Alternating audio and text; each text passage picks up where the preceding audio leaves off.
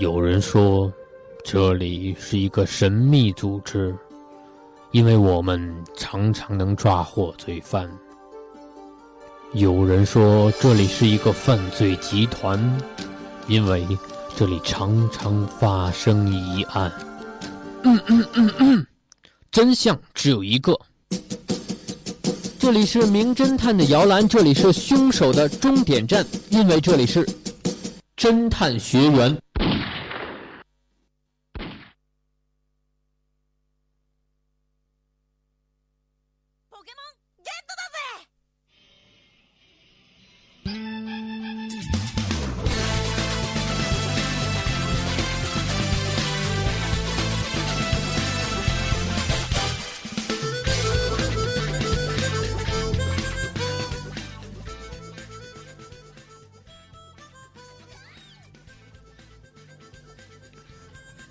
Hello，各位听众，欢迎收听 FM 九十五点二浙江师范大学校园之声。北京时间十九点三十分，又到了侦探学院的时间了。我是今天的探长喜林，我是于轩，我是吴璇。嗯，那也是请到了两个很可爱的探员啊。呃，不知道你们对侦探学员，比如说像接到案子或者遇到一些情况的时候是怎么处理的？或者你们有没有什么呃？体系性的一种思维方式呢？从问题出发嘛，就是问题要问你什么，然后要解决哪些方面，嗯，这样子去思考吧。嗯，从问题出发。那于轩呢？我觉得吧，先听完案子之后，可以整理一下自己的一些思路，还有一些线索之类的。嗯，那两个人都提到了呃比较正确的一个思维方式。那今天的案子信息也是比较多。呃，所以大家一定要仔细的听清楚每个细节，可能这一个蛛丝马迹就是你破题的一个线索，好吧？那你们有没有信心解决好今天的案子？有，准备好了。好的，那让我们听一下第一个案子。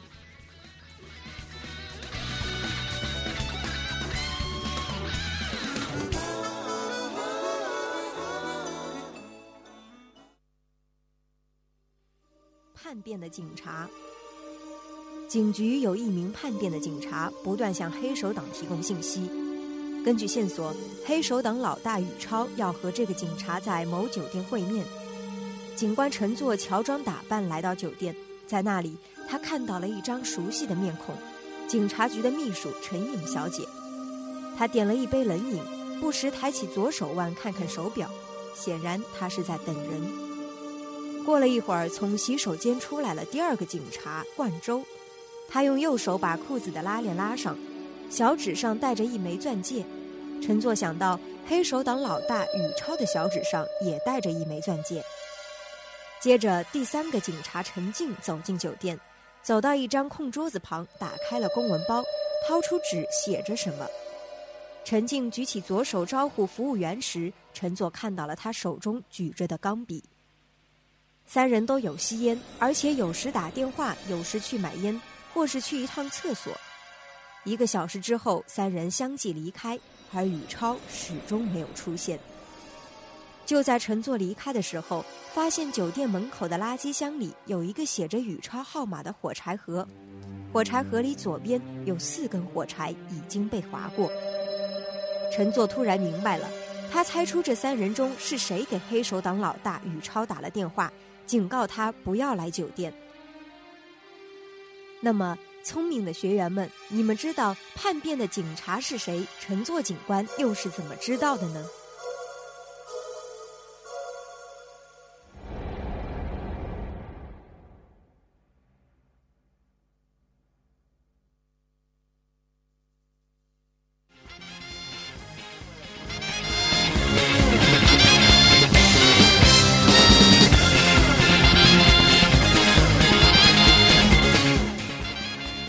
第一个案子已经听完了，叫做《叛变的警察》。那我想一听到标题，你们可能就会想到在谍战片中那些非常狡猾、非常聪明的间谍或者是汉奸。那你们在电影中一定会发现，不管他们有多么聪明，一定会露出一些破绽，露出他的马脚。那这个案子有没有露出一些马脚来呢？呃，我暂时还是没有想出什么样的头绪。不过呢，我把今天案子的这个线索把它总结了一下。嗯，首先呢是秘书陈颖，他左手腕有手表，并且经常抬头看这个时间。然后是从洗手间出来的冠周，嗯，他是用右手拉裤子的拉链，并且小指上有钻戒。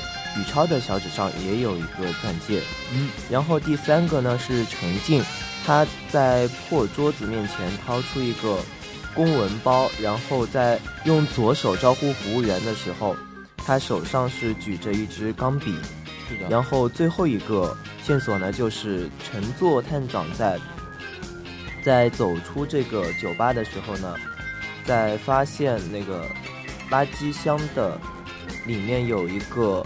火柴盒上面写着宇超的联系方式，是的。然后火柴盒的左边呢是有四根被用过的火柴，就这样。好的，那于轩也是整理一下今天案子的思路。那吴璇，我问你，刚才于轩在呃陈陈述当中说到了一个比较关键的东西，也就是一开始我问的有没有露出一些马脚和破绽？嗯。应该是这个酒店门口的火柴盒吧，因为上面有宇超的号码，嗯，可能是联系的需要。是的，那火柴本身呢？火柴火柴盒左边有四根是用过的，有四根是用过的，从哪边？呃，左边。哦，那经过这样的一个仔细思考，你们有没有发现一些端锐的呢？这个叛变的警察是个左撇子吗？因为他用了左边的火柴吗？嗯，好的，那吴璇也是非常聪明啊，一上来就抓住了这个要点。咱们在平常生活中，呃，以前是这样，以前现在是用打火机，但是以前都会用火柴盒。那一般人来说，像我们惯用手是右手，就会从右边拿，因为比较方便。嗯，这是一个很很小的一个细节。嗯，所以陈作警官发现了这一点。这一点也是那个间谍、那个叛变的警察露出的马脚，对吗？嗯。那既然咱们要在这个三个人当中寻找到那个叛变的警察，一定是拥有那个人，一定是拥有自己和两个人不同的地方。那左撇子是不是他的不同之处呢？应该是的吧，因为我在观察的时候。就是这些线索，他都有提到左手、右手、左手、右手。是的，所以说这个叛变的警察，他惯用的手一定是和其他人不同的。嗯，那刚才玉轩是说到了左右手，那吴璇可以讲一下，分别这三个人分别是谁？他们惯用手是哪一只吗？首先，一个警察秘书陈颖，嗯，他。左手腕有手表，并且经常抬起来看时间。是的，我觉得这个好像正常人都是这样的吧？可能就和我们一样，就是惯用右手。对，因为写字比较不舒服，如果把手表也戴在右手的话。是的，嗯。然后第二个是冠周，他从洗手间里出来以后是用右手拉上裤子拉链的，这个应该惯用右手吧？就是习惯性的一个动作，用右手。呃，不管是提裤子也好，还是拉拉链也好，都是习惯用右手的。是的，嗯。那第三个人？第三个人是，呃，陈静。然后他的左手举着钢笔，对他招呼服务员的时候是用左手，同时手中举着钢笔。他刚刚才在写东西。是的，说明他可能惯用手是左手。嗯，他的惯用手就是左手。呃，不用可能。所以今天的案子，那个叛变的警察是谁？陈静。好的。那也是非常清晰的把第一个案子结束了，啊，其实整个案子当中最经典的或者最重要的就是刚才我说的露出的马脚，这个是至关重要的一点。嗯嗯，所以希望在后面的案子你们可以继续势如破竹一样，把所有的关键、所有的信息都能抓住，好不好？好，好，那让我们进入第二个案子。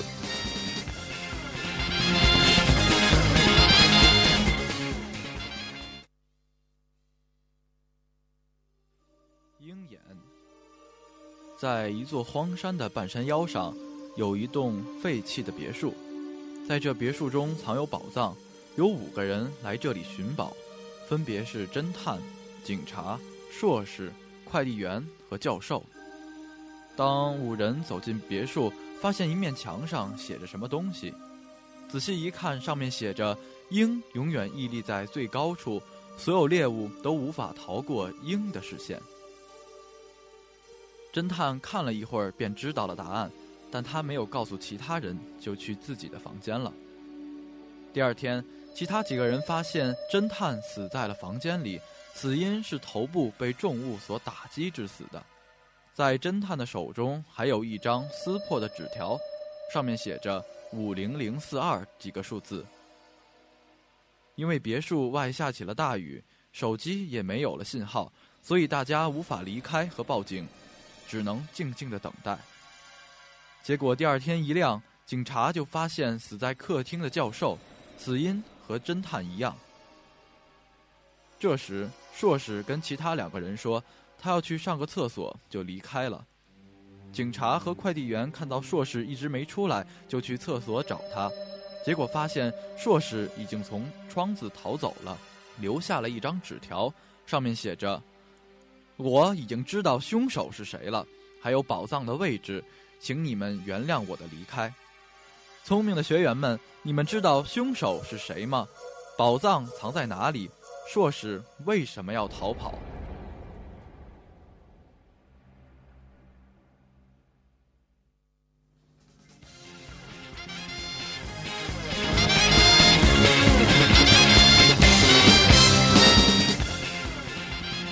好的，那第二个案子也是听完了，非常多的信息，不知道你们有没有全部抓住呢？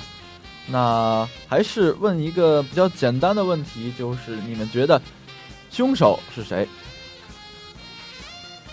嗯，凶手应该是警察和快递员当中的一个。嗯，然后快递员他的出镜率很低，我也没找到什么能证明他是凶手的点。好，没有找到可以证明他是凶手的点。那于轩，我觉得吧，虽然快递员的出镜率很低，但是，嗯，我们可以从其他方面来看的话，嗯，感觉上好像，我个人认为应该是警察的，警察是凶手的可能性比较高，但是这个快递员可能也有嫌疑，毕竟他信息比较少。哦，快递员也有嫌疑，那。不知道刚才于轩所提到的信息有没有抓住呢？你可以讲一讲你比较关键的几个点吗？比较关键的几个点的话，首先他侦探和硕士啊，侦探和教授的死因呢都是因为头部打击，然后侦探的手上有一张撕破的纸条，上面写着五零零四二。是的，这个我我们待会儿可能要想想破头都想不出来是什么。然后，还有就是那个门上的那句话：“嗯鹰永远屹是屹立在最高处，对，猎物永远都逃不过鹰的眼睛。”是的。然后是硕士，他说他，嗯，在教授发现教授被杀以后，就逃走了。然后说他已经知道凶手是谁了，并且已经去寻找宝藏了。那么。线索就是这些，嗯，刚才徐轩有提到说，硕士说我已经知道凶手是谁了，还有宝藏的位置，所以他离开了，对吗？他的离开我们不知道他到底为什么离开，但是经过刚才这么多的分析，凶手是否可以确定为呃比较具体的人呢？呃，现在咱们来梳理一下啊，一共有五个人，对吗？分别是警探、侦探。警察、硕士、博士、呃，硕士、教授和快递员，这五个人对吧？对。然后谁死了？侦探和教授死了。嗯。然后谁逃跑了？硕士逃跑。所以剩下两个人，他一呃，两个人当中一定有一个人是凶手，对吧？对。所以咱们现在要放下手中的案子，咱们来自己思考一下，像警察和快递员。哪一个更容易造成犯罪，或者说是他们更拥有犯罪的条件呢？作案的条件，因为咱们在平常结案当中就只需要考考虑他的动机，包括剩下的一些呃证物啊、证人啊，还有就是他可以拥有足够的时间、足够的能力去作案。呃，我觉得这个重物打击，这个死因可能是需要一种很大的力量，就是平时有很多的锻炼。是的，就是我认为警察可能有这个能力，嗯，虽然说快递员也有这个能力，嗯 然后但是他未必能打到最重要的位置，或者说，即使他有足够多的力量，快递员虽然有足够多的力量，对不对？但是他没有受到专业的知识，他不知道打击头部的哪里会导致致死。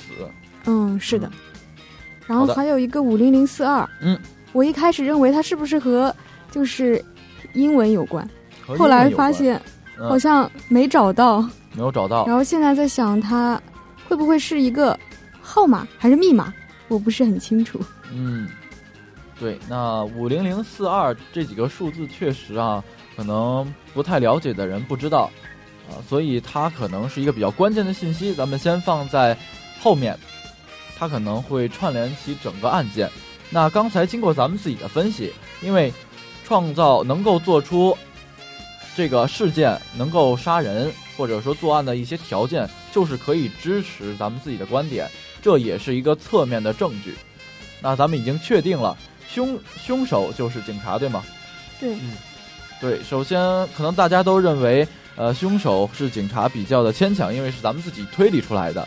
但是在平常生活中，如果遇到命案，如果遇到了一些事故发生，警察他有义务也有责任，第一个站出来，先平息一下事情的发生状态，不要他让啊、呃恶象继续发生，把他的形势控制住。但是警察没有做到这一点，他也没有说集合众人去准备营救或者求救之类的，所以他的行为很值得我们怀疑，所以他的嫌疑是非常大的。再加上咱们自己推理出来的，他有足够的条件去作案，所以作案的凶手只能是他。嗯，好的，那咱们解决了凶手是谁，这个案子破了一半，还有另一半，我要问一下，咱们如何去找到一开始提到的宝藏呢？李轩，我们怎么去寻找这个宝藏？嗯，我觉得宝藏的话，应该是在这个别墅的大门上写着这句话比较关键。嗯，他说：“鹰永远是屹立在最高处，猎物逃不过鹰的眼睛。”嗯，那么这个最高处，然后我就想到了别墅它的位置是处于半山腰的，是的，所以最高处的话，也许它指的有可能是山顶。那么，也许宝藏会在山顶，或者或者他这句话是提醒人们要到山顶去寻找宝藏。哦，那也是提到了山顶，因为一开始这个别墅是建在半山腰的。再想到鹰眼，因为鹰一般都是站在最高的地方，它的视角比较开阔，它可以锁定猎物的位置。嗯，好的，那吴璇，嗯，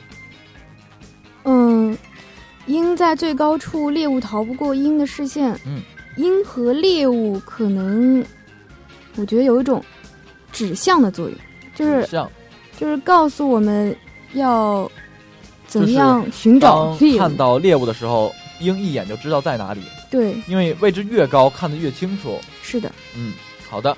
那既然站得越高，可以看到的东西就越多，那是否可以证明它的宝藏可能不能直接的去找到，或者说不在别墅本身？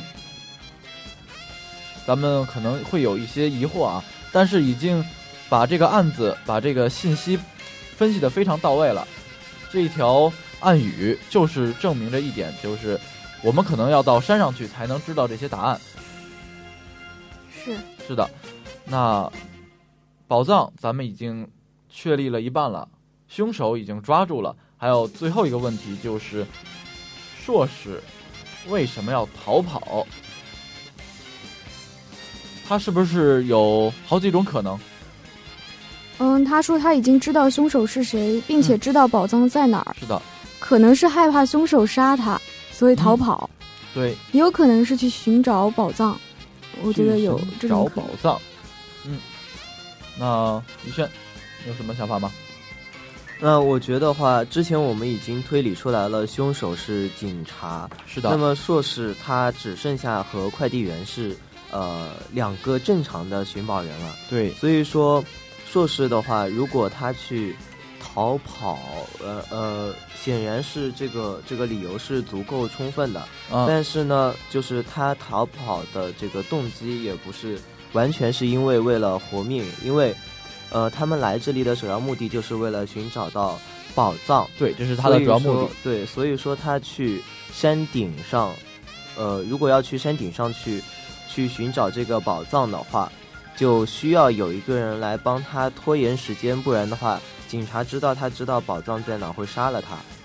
所以说，所以说，也许快递员应该是硕士留下来的一个牺牲品吧。哦，那于玄也是稍稍开了一下脑洞哈，分析了一下为什么硕士要在他们三个人都在的场的时候选择逃跑，对吧？嗯那硕士的逃跑联系到刚才咱们分析了那个条暗语，指的是在山顶可能会发现宝藏，或者是有一些宝藏的线索。嗯，再想到硕士的逃跑，可以达成一个共识，就是硕士他一定是为了宝藏而去的，对吗？是的，他其实真的目的不是逃跑，而是上山。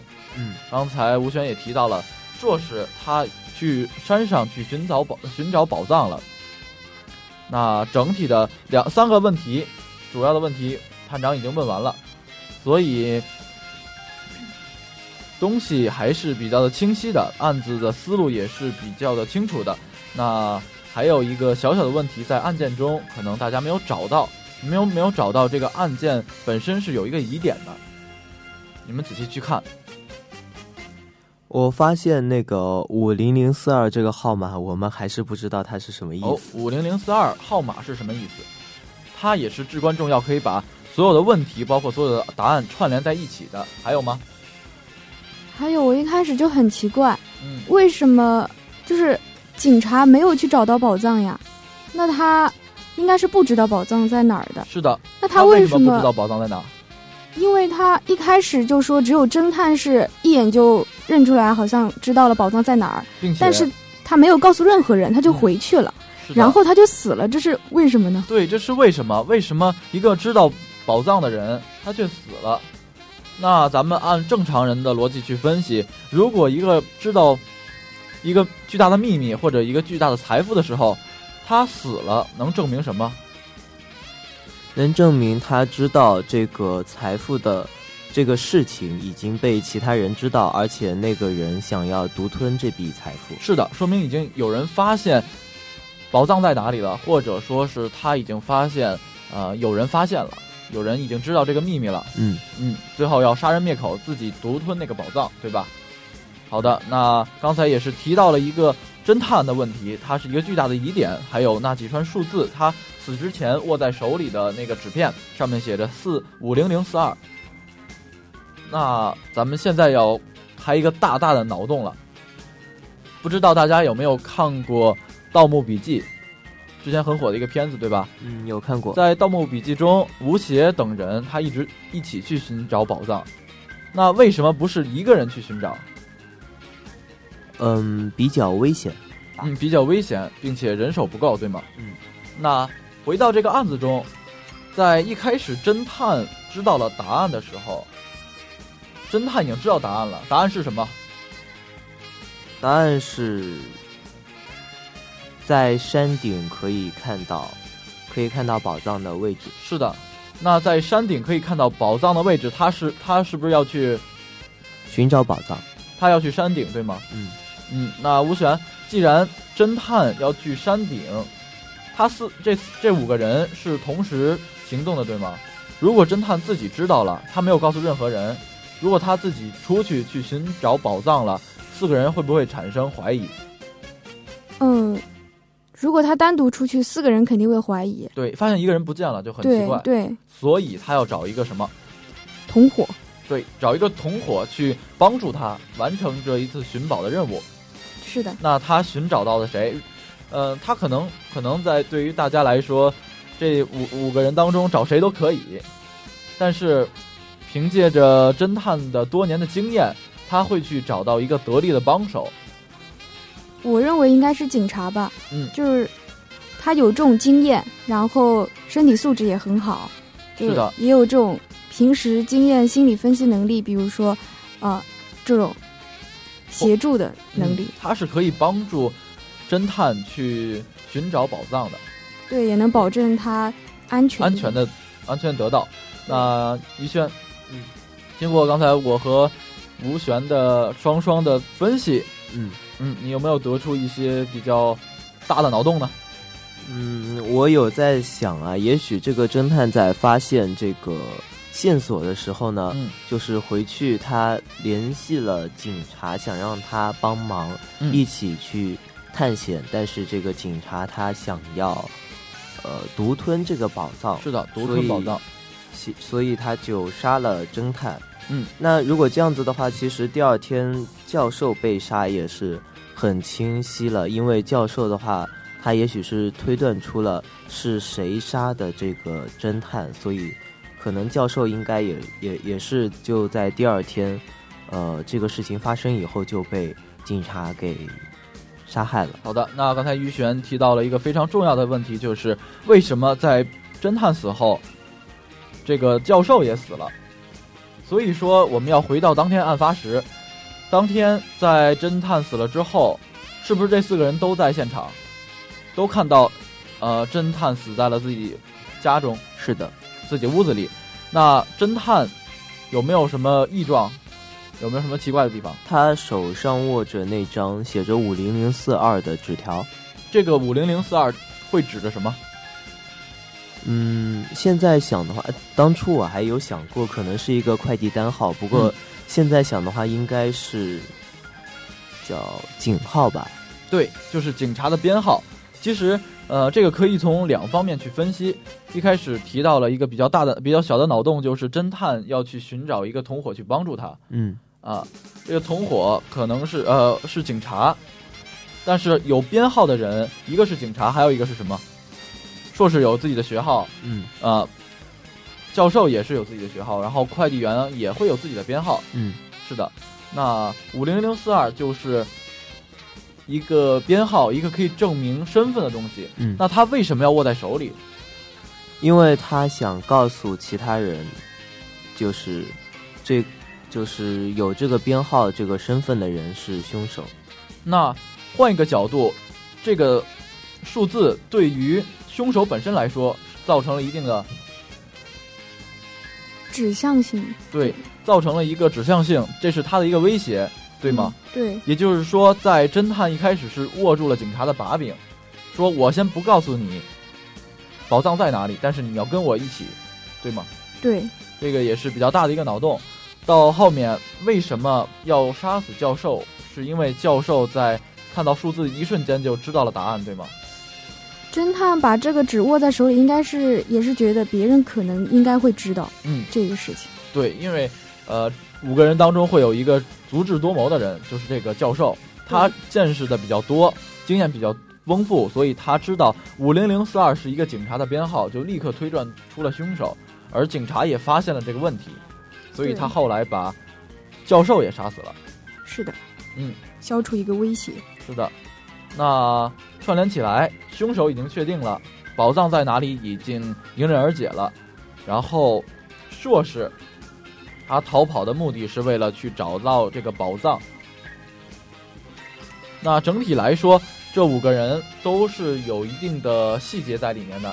他这五个人当中提供的所有信息，才可以支撑这个案子的发展下去，或者说他们提供的信息可以破解这个案子。嗯嗯，所以那最到最后，我们想整理一下今天的这个第二个案子比较冗长啊。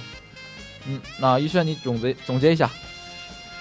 那好的，就由我来先总结一下吧。嗯，首先是侦探、警察、快递员、教授和硕士，他们五个人来一个山腰处的别墅，嗯呃，寻宝。然后，呃，门上写着一句话说：“鹰永远立在最高处，猎物永远逃不过鹰的眼睛。”嗯，接下来呢，侦探就回去了，然后第二天就发现他被头部打击致死，然后手上握着五零零四二的一个布条。是的，接下来第二天呢，就是教授，他也被发现是也是头部打击致死。嗯第呃，在发现教授被被击呃杀害的时候呢，硕士他逃走了，并且说我已经知道凶手是谁，而且知道宝藏在哪儿了。嗯，所以呢，经过我们的推断，凶手是警察，因为他拥有这个条件，有有这个素养。然后，呃，硕士他逃走的原因是为了去寻找宝藏，并且留下快递员来为他拖延时间。在侦探他知道这个知道宝藏的地点，是因为那句话，就是站，呃，他提示了我们说站在山顶来看这个别墅，有可能会发现宝藏的位置。对。那剩下的让吴璇来分析一下。呃，我觉得，首先，凶手是警察，是因为他没有起到一个，就是，呃，处理案件的作用。嗯。然后，而且他有这个能力。是的，有作案能力，这也是一个呃旁证，嗯、一个佐证。然后，其次是，呃，宝藏在哪儿？是从这一句话得出的。是的，宝藏可能能在山顶上看到在哪里。对，然后硕士为什么要逃跑呢？他嗯可能是逃跑，可能是找宝藏，但是这个时候他已经知道凶手是谁了。以后他的目的是找宝藏，然后他就用快递员作为牺牲品来拖延时间，然后去寻找宝藏。嗯。然后，嗯、教授和侦探的死因是因为他们想要找一个帮手，是的，侦探想找到一个帮手，找到了警察，找到了警察，然后导致独吞，对，然后所以他杀死了。杀死了侦探。嗯，然后侦探的一个五零零四二的线索，嗯、告诉了对，告诉了了教授，警察就是凶手。嗯然后教授也因此被警察灭口。是的，那整体的案件非常的复杂，这五个人当呃这五个人中，他起到的作用都是不一样的，嗯呃，所以几个问题也是比较的分散，但是最后还是经过我们的一体努力解决了今天这个案子。好的，那两个案子也是呃完全的告破了，不知道两位学员和各位听众，你们在经过这么长的时间去分析案子的时候，有没有得到一些财富、一些经验？或者你们有没有想告诉跟大家说的？我觉得吧，在我们分析这个案件的时候，还是嗯忽略了非常多的细节，所以，呃，以后在听案子的时候，还是要尽量记下更多的细节吧。对，先是要抓住整体，然后去仔细听细节。那吴璇呢？我觉得有一些怪异点是不能放过的，嗯比如说第一个案子就有很多左手右手，然后这个就不能就是略过。然后嗯第二个案子的话，比如说什么无法离开和报警的时候，他们就等在那边，但是明明有一个警察，为什么就是没有人处理呢？然后就是剩下还有一些就是明明没有告诉其他人为什么他会死等等嗯一些细节怪一点，我觉得我们要抓住，然后还有一些要靠常识了吧。对，首先要借助咱们平常的一种思维方式，还有要借助平常生活中的一些小知识啊，去找到问题的疑点，找到解决案子的一个关键。是的，是的，好的。那今天的案子到这里就要结束了。嗯，不知道各位听众和学员们开不开心呢？开心。好的，那也是到了北京时间二十点整，那也是要跟大家说再见了。我是今天的探长喜林。我是学员于轩。嗯我是吴璇，好的，我们下期再见，拜拜。拜拜